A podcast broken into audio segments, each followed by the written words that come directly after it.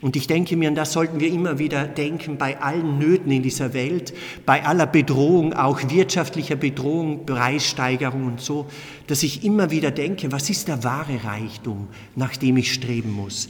Das ist das neue Leben, das mir geschenkt ist durch Jesus.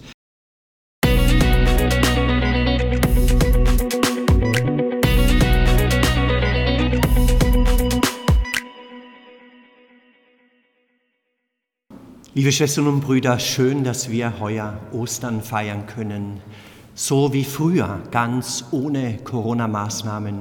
Bei uns gestern war auch in der Franziskanerkirche die Kirche gestoßen voll. Und doch sind manche auch in Not jetzt in diesen Tagen. Vor allem ist es die wirtschaftliche Not durch die Teuerungswelle. Und ich denke mir gerade auch das Osterfest lädt uns ein, auch auf die Nöte der Menschen zu schauen und auch auf die Lösungsansätze, die die Bibel uns vor Augen hält.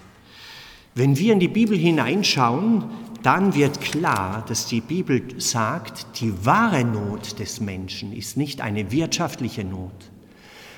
Die wahre Not sind auch nicht irgendwelche Maßnahmen, von denen sich Menschen eingeengt fühlen. Die wahre Not ist, dass der Mensch sich von Gott trennt und von Gott getrennt hat. Das ist das wahre Dilemma des Menschen, dass der Mensch immer wieder gottlos lebt und in diese Gottlosigkeit hineinfällt.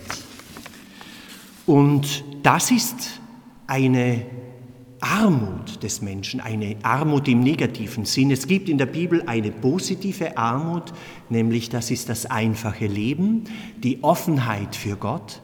Das ist eine Armut, die für den Menschen gut ist, eine, ein einfaches Leben in diesem Sinn. Aber es gibt diese negative Armut, dieses Elend, nämlich von Gott getrennt zu leben oder in der Störung mit Gott zu leben, in einer gestörten Beziehung.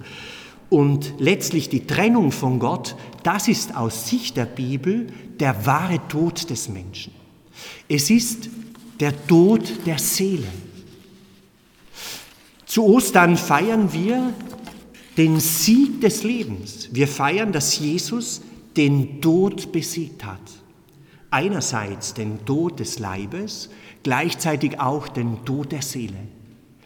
Im Johannesevangelium haben wir einen Bericht über die Auferstehung von Jesus. Zuerst Maria von Magdalena, sie geht zum Grab, findet das Grab leer vor. Dann kommen Petrus und Johannes, sein Lieblingsjünger, der Lieblingsjünger von Jesus, sie gehen zum Grab, sie finden das Grab leer.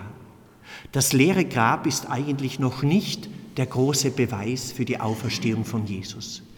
Dann steht aber allerdings Maria Magdalena, wahrscheinlich wohl, weil sie eine größere Liebe hatte, bleibt sie länger am Grab. Und dann schaut sie in das Grab noch einmal hinein. Sie sieht zwei Engel sitzen im Grab. Die fragen sie, warum weinst du?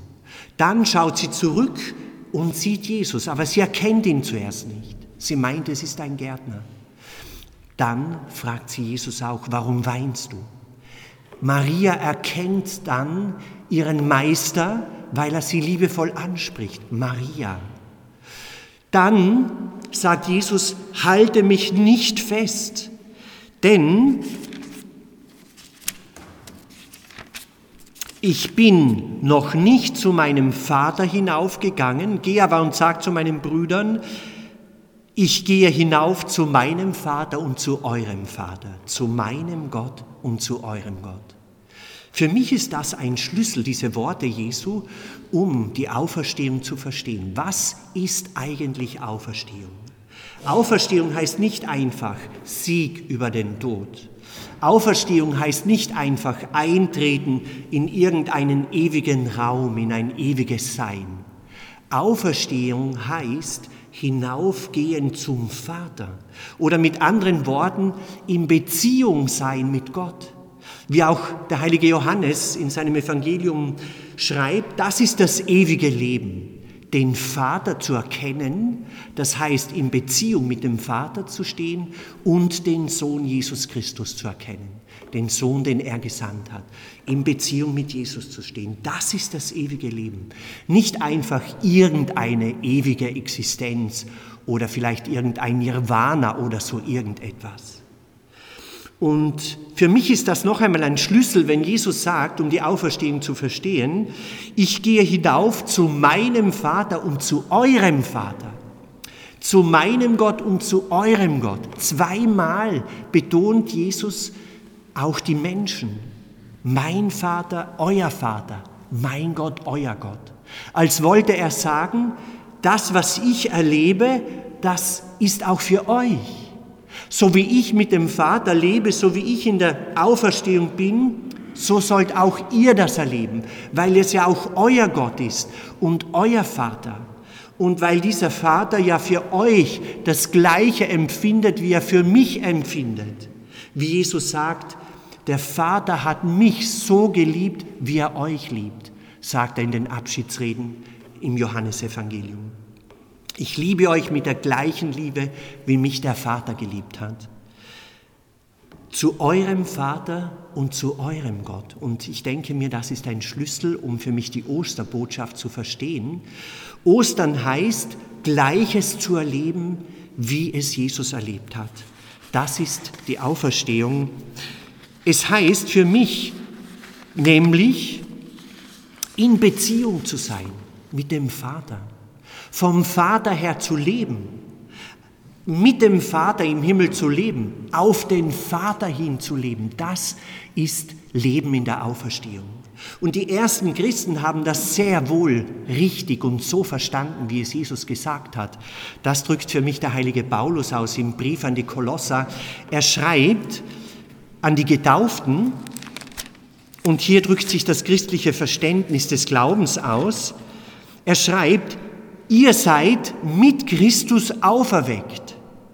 Wir sind schon als Glaubende mit Jesus auferstanden. Auferstehung ist also nicht nur etwas, was beginnt nach unserem leiblichen Tod, sondern es ist etwas, was mit dem Glauben an Jesus startet, mit der Taufe.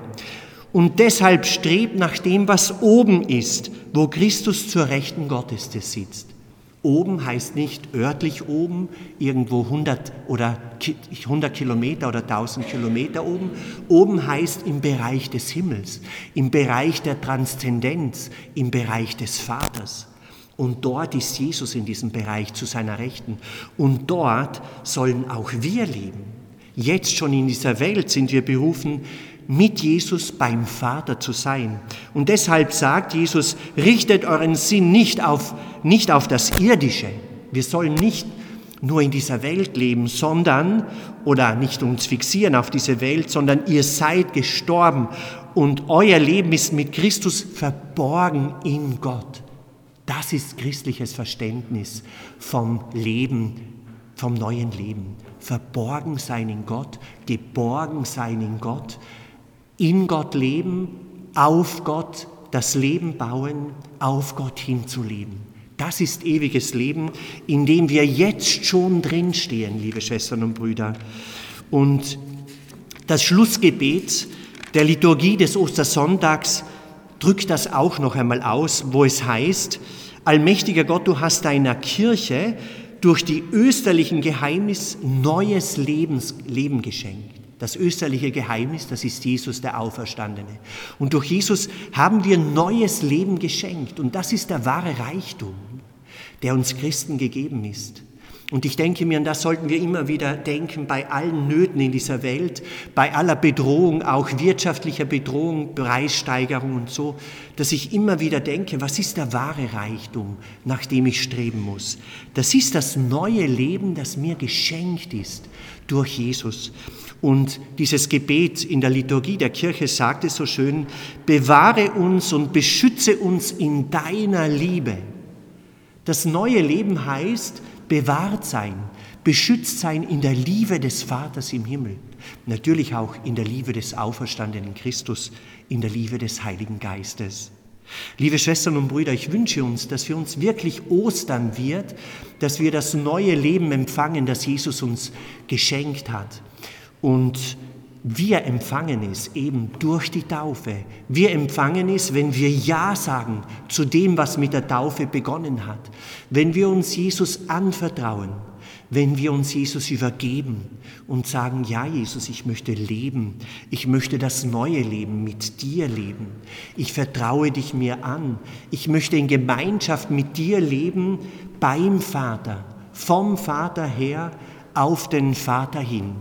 So wie der heilige Apostel Paulus an die Kolosser schreibt, richtet euren Sinn auf das, was oben ist. Denn ihr seid mit Christus auferweckt. Ihr seid jetzt schon gestorben, hineingestorben in das neue Leben mit Christus. Und euer Leben ist mit Christus verborgen in Gott. Amen.